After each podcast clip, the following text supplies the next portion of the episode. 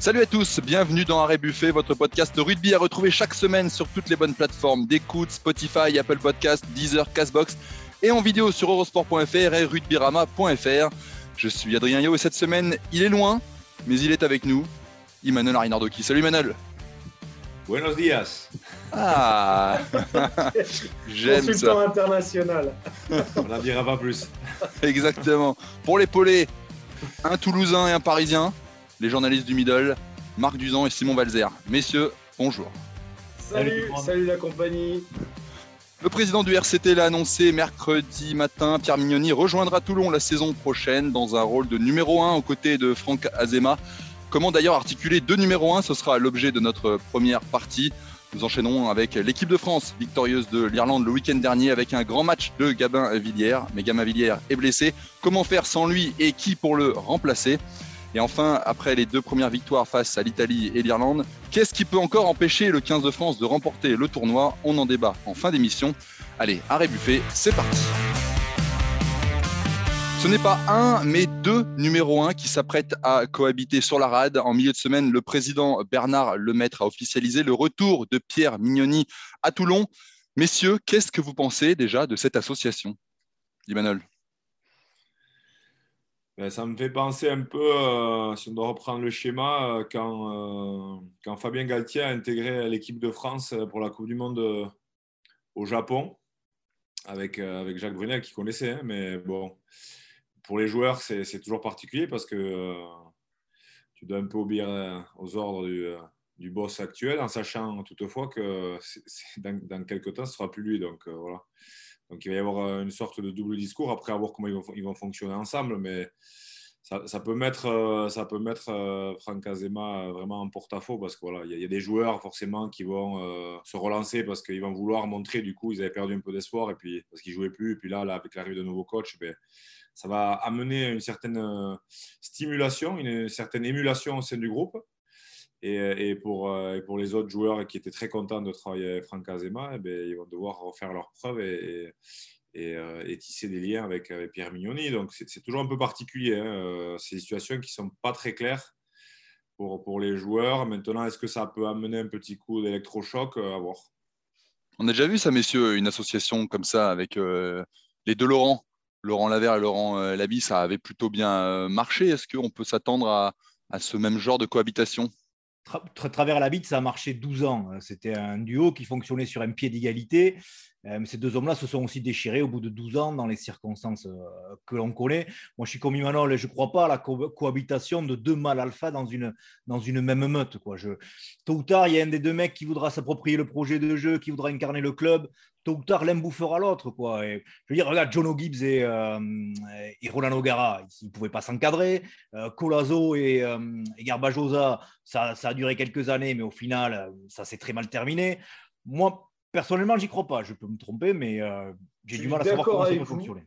Je suis totalement d'accord avec vous, messieurs. Euh, juste la petite nuance que j'apporterais, c'est que dans l'organigramme d'un club, il y a toujours ce poste un peu bizarre là euh, que les Anglais nous ont, qui a été créé par les Anglais, de directeur de rugby.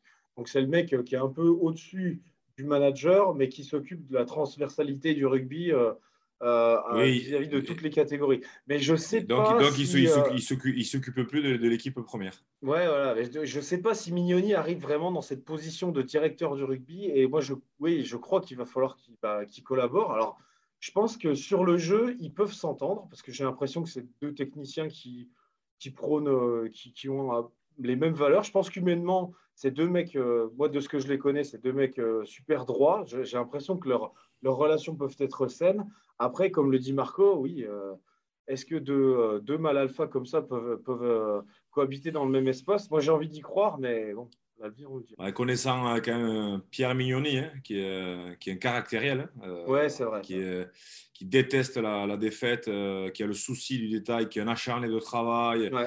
Et qui est très exigeant envers ses joueurs, mais qui est aussi juste, je pense.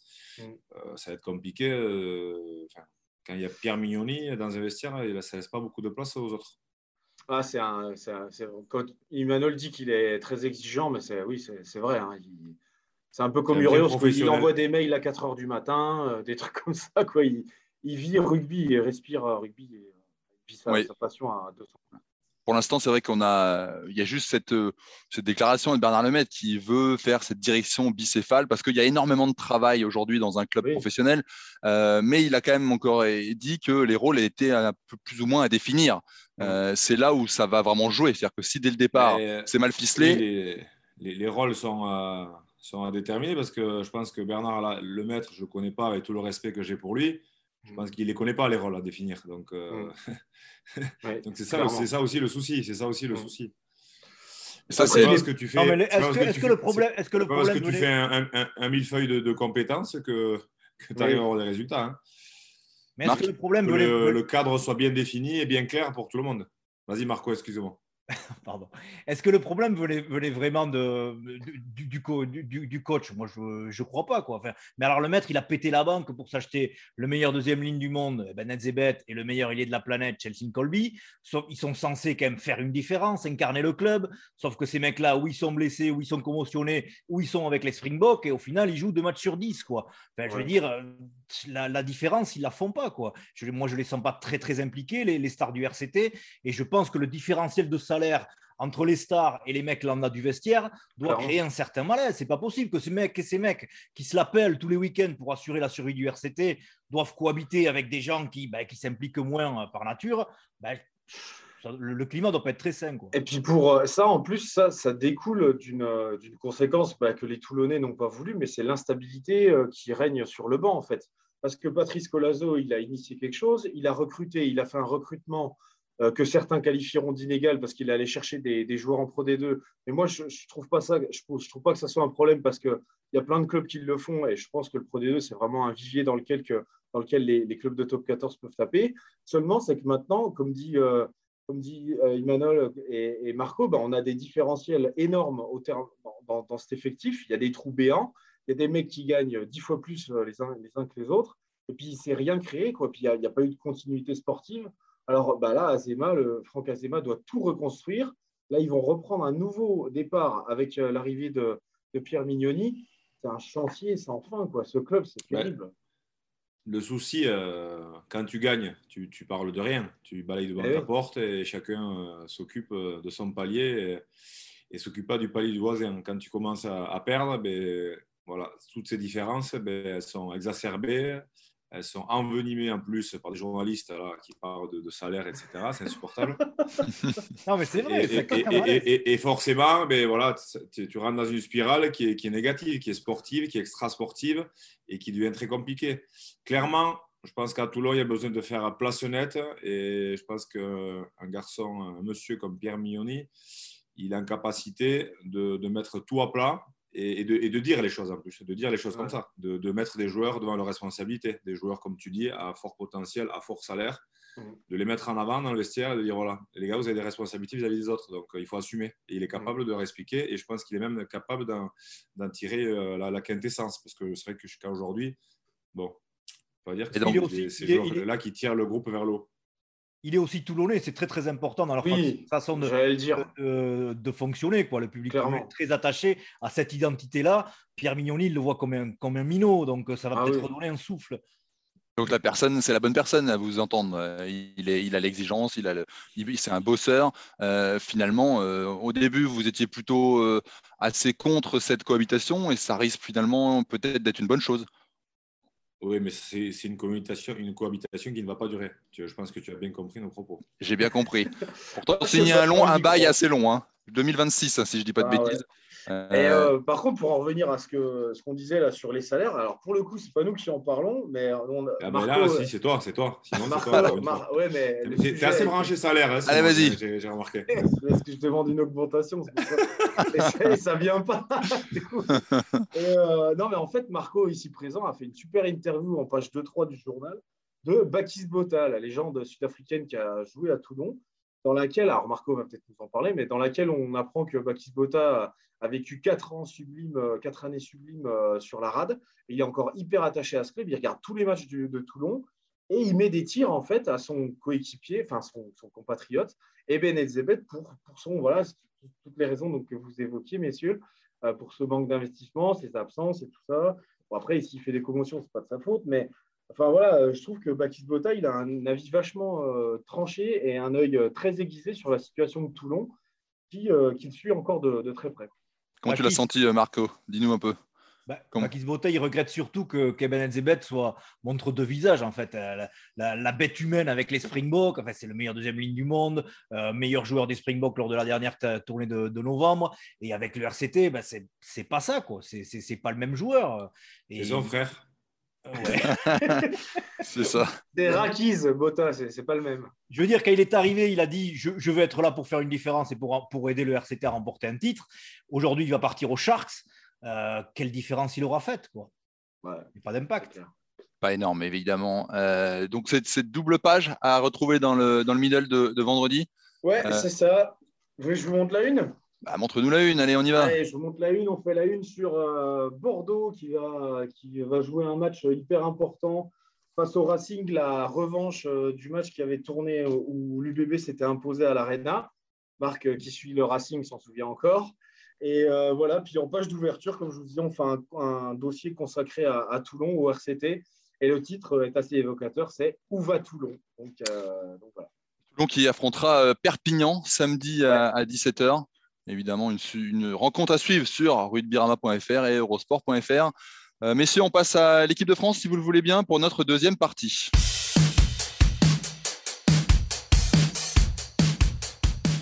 Le staff de l'équipe de France a convoqué 42 joueurs pour préparer le match face à l'Écosse samedi 26 à 15h15. À noter la venue de l'ailier Emeric Luc et du centre Pierre-Louis Barassi. À l'avant, Swan Rebadge renforce le pack. Mohamed Awas fait son retour. En revanche, pas de Gabin Villière. Gabin Villière blessé face à l'Irlande, vous le savez. Quand on voit l'importance de ce joueur et la guerre qu'il a livrée le week-end dernier, comment faire sans lui, messieurs, tout simplement? Comment faire sans Gabin Villière Emmanuel mais clairement, euh, c'est le joueur qui a, monté, euh, qui a montré l'exemple et qui a, monté le, curseur la semaine dernière. Je n'avais pas vu ses, ses, propos. Et quand j'ai vu ses propos, euh, en plus, quand tu annonces la couleur. Ça t'a fait plaisir, ça. la veille. Et que, tu perds, et, que, et que tu perds le tableau derrière, c'est beau. Parce que ouais, je ne sais pas ce qu'il avait mangé, mais ou il n'avait pas mangé d'ailleurs, parce qu'il il avait envie de secouer de l'Irlandais terrible. J'ai dit, mais qu'est-ce qu'il a mangé quoi? Incroyable. Et, et, voilà, donc, puis voilà, les Irlandais, quand tu leur fais la guerre mais ça fait le, résultat qu'on connaît. Mais je pense qu'il n'y est pas pour rien, hein, parce que je pense qu'il a, il a insufflé en tout cas cette envie, et cette férocité à, toute, toute, son équipe. Donc, bien entendu, c'est un joueur qui, qui, va manquer hein, terriblement parce qu'il était, il était quand même sur une lancée assez incroyable. Des gestes de classe contre, contre l'Italie, trois essais. Un match euh, titanesque la semaine dernière en défense. Il gratte même un ballon dans un ruck au milieu des huit avant irlandais. Enfin, il, a fait, il a fait un match. Euh, il, me rappelait un certain Christophe Dominici. Donc, je pense qu'il est, content d'où il nous regarde. Euh, salut Christophe, un petit bisou en passant. Mhm. Et pour le remplacer, ben, écoute, je pense que bien sûr, celui qui va, qui va prendre le maillot, hein, euh, Fabien Galtier aime bien mettre, mettre en avant cette image parce que ce maillot, ce maillot n'appartient à personne. Donc voilà, ça va être un, autre joueur d'aller le prendre, d'aller le chercher, à voir la composition. Est-ce que est-ce que c'est Gaël qui va, qui va être décalé à l'aile? On, l'a vu, il a toujours fait des performances XXL quand il a été déplacé à l'aile, même si c'est pas facile, je pense, de passer du, centre à l'aile. Est-ce qu'on va pas essayer de, lancer aussi peut-être euh, un autre joueur à voir, à voir la composition, mais, on sent qu'au niveau des, trois quarts quand même français, euh, la mayonnaise prend déjà depuis un moment, mais on sent aussi des joueurs qui commencent à s'affirmer et, à assumer leur statut. Hein comme Gabin, comme hier sur les, deux derniers matchs. Messieurs, quelle est la meilleure solution selon vous euh, Remplacer du poste pour poste, décaler un centre à l'aile euh, Qu'est-ce que vous voyez, vous?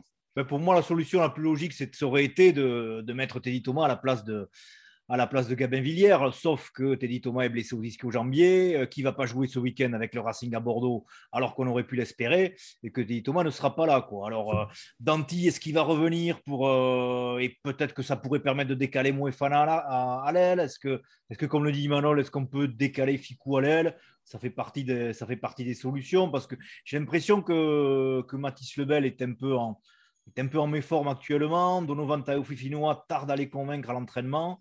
Et ouais, je, là, je ne sais pas ce qu'il vaut. Ce tu sèches.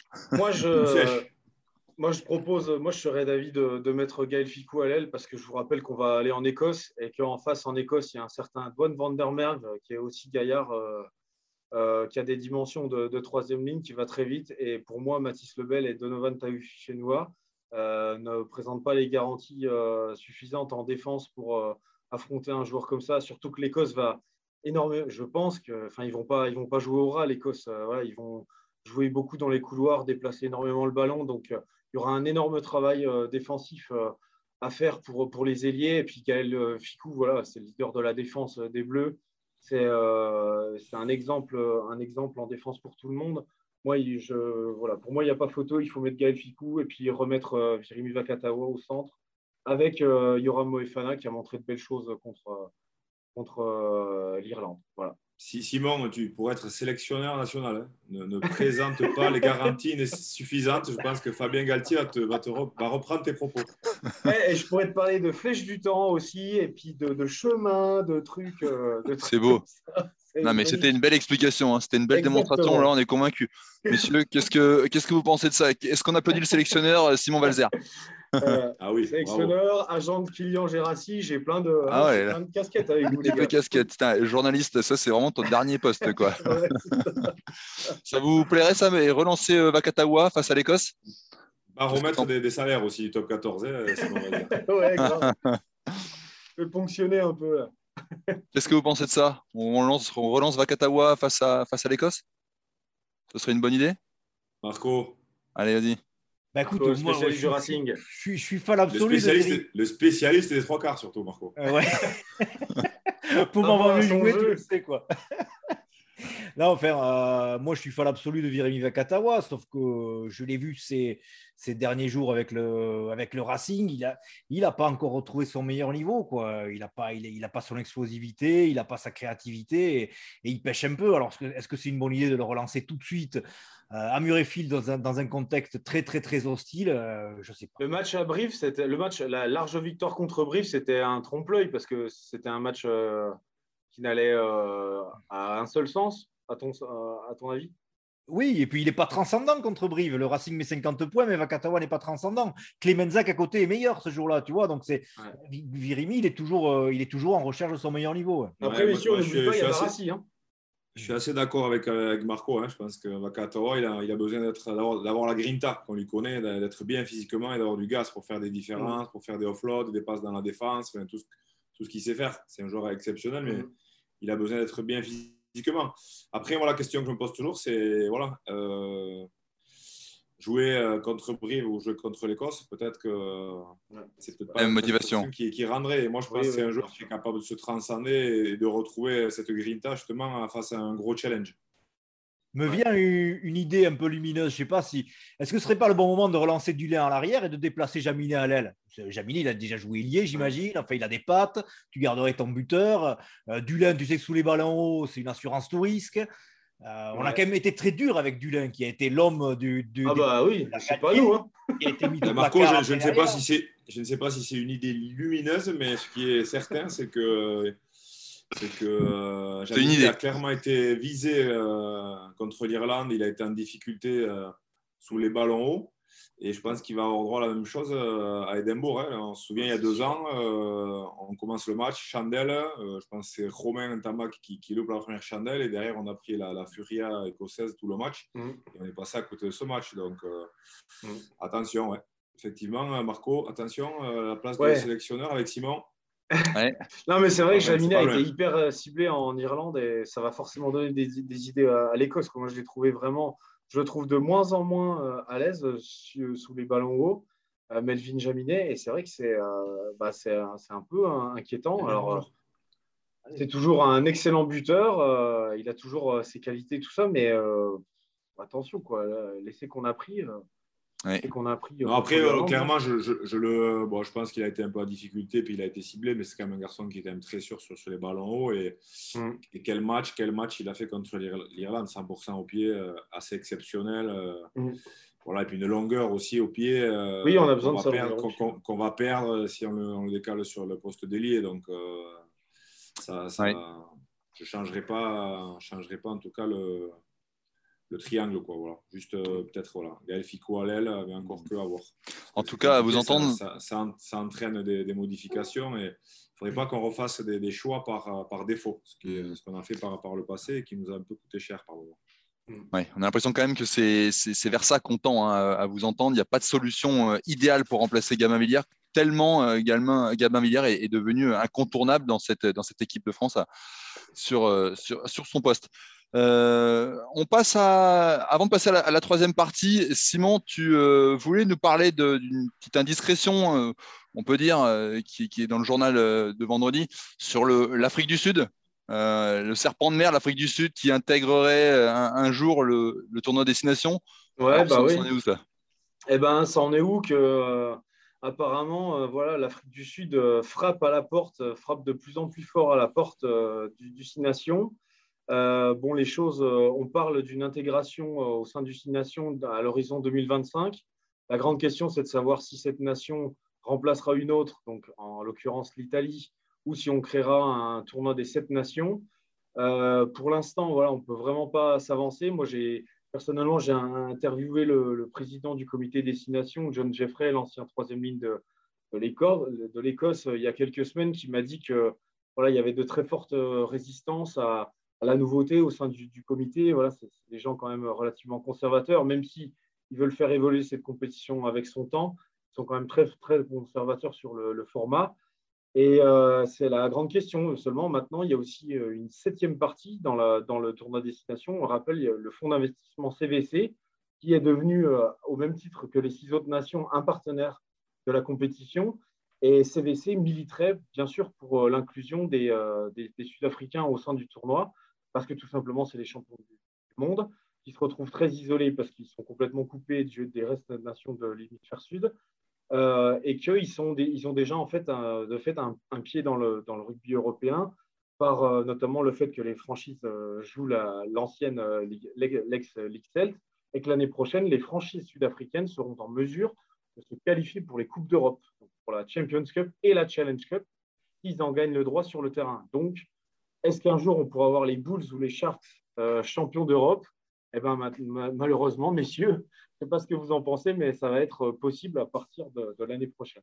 le rugby international, ça devient une usine à gaz. Plus personne n'y comprend rien. Enfin, je veux dire, les, les Sudaf dans le tournoi destination, c'est ridicule. Enfin, le tournoi destination, c'est la, compétition majeure de l'hémisphère nord. Jusqu'à preuve du contraire, c'est pas la, l'Afrique du Sud n'est pas dans l'hémisphère nord. Enfin, je... Ce serait la porte ouverte à ce que après des nations euh, du Nord aillent disputer le, le Four Nations. Enfin, on partirait dans n'importe quoi. J'imagine bah, que toi, c'est quelque chose. Oui, bien sûr. Emmanuel, toi, j'imagine que c'est un truc qui qui te plaît pas du tout, ça. Cette idée-là. c'est du, c'est du, euh, du, grand n'importe quoi. Voilà. les Sudaf, ils ont qu'à rester chez eux. Ils sont très bien chez eux qu'est-ce qu'ils viennent nous emmerder à vouloir intégrer. Voilà, encore une histoire d'oseille de, et de fric euh, qui, qui va foutre en l'air euh, tout, notre, tout, notre, calendrier qu'on n'arrive déjà pas à, agencer. Donc, euh, je, ce sont des choses que je ne comprends pas. Quoi.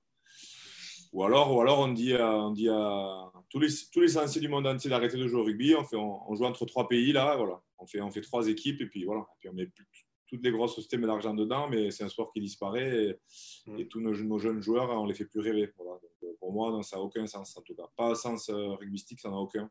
Financier, certes, il doit y en avoir, mais pour le reste, euh, je ne vois pas où ce que ça pourrait nous mener. Est-ce que j'ai été assez clair? J'ai l'impression que là, oui. Contre, hein, là, oui. C'est ce qu'on a compris. Voilà. Là au moins, chaud, euh, les choses sont opposées. Le président de World Rugby, il n'est pas d'accord. Exactement. Allez, on retourne euh, discuter un petit peu de l'équipe de France. Euh, une mise en route correcte face à l'Italie, un test remporté haut la main face à l'Irlande. Le 15 de France se déplace en Écosse samedi 26 février. Quand on voit comment les Bleus ont su montrer de la maîtrise face aux Irlandais, on se demande maintenant comment elles pourraient perdre le tournoi. Euh, pourtant, il y a des écueils à éviter, messieurs. Lesquels Je vous demande? Qu'est-ce qu'il faut faire?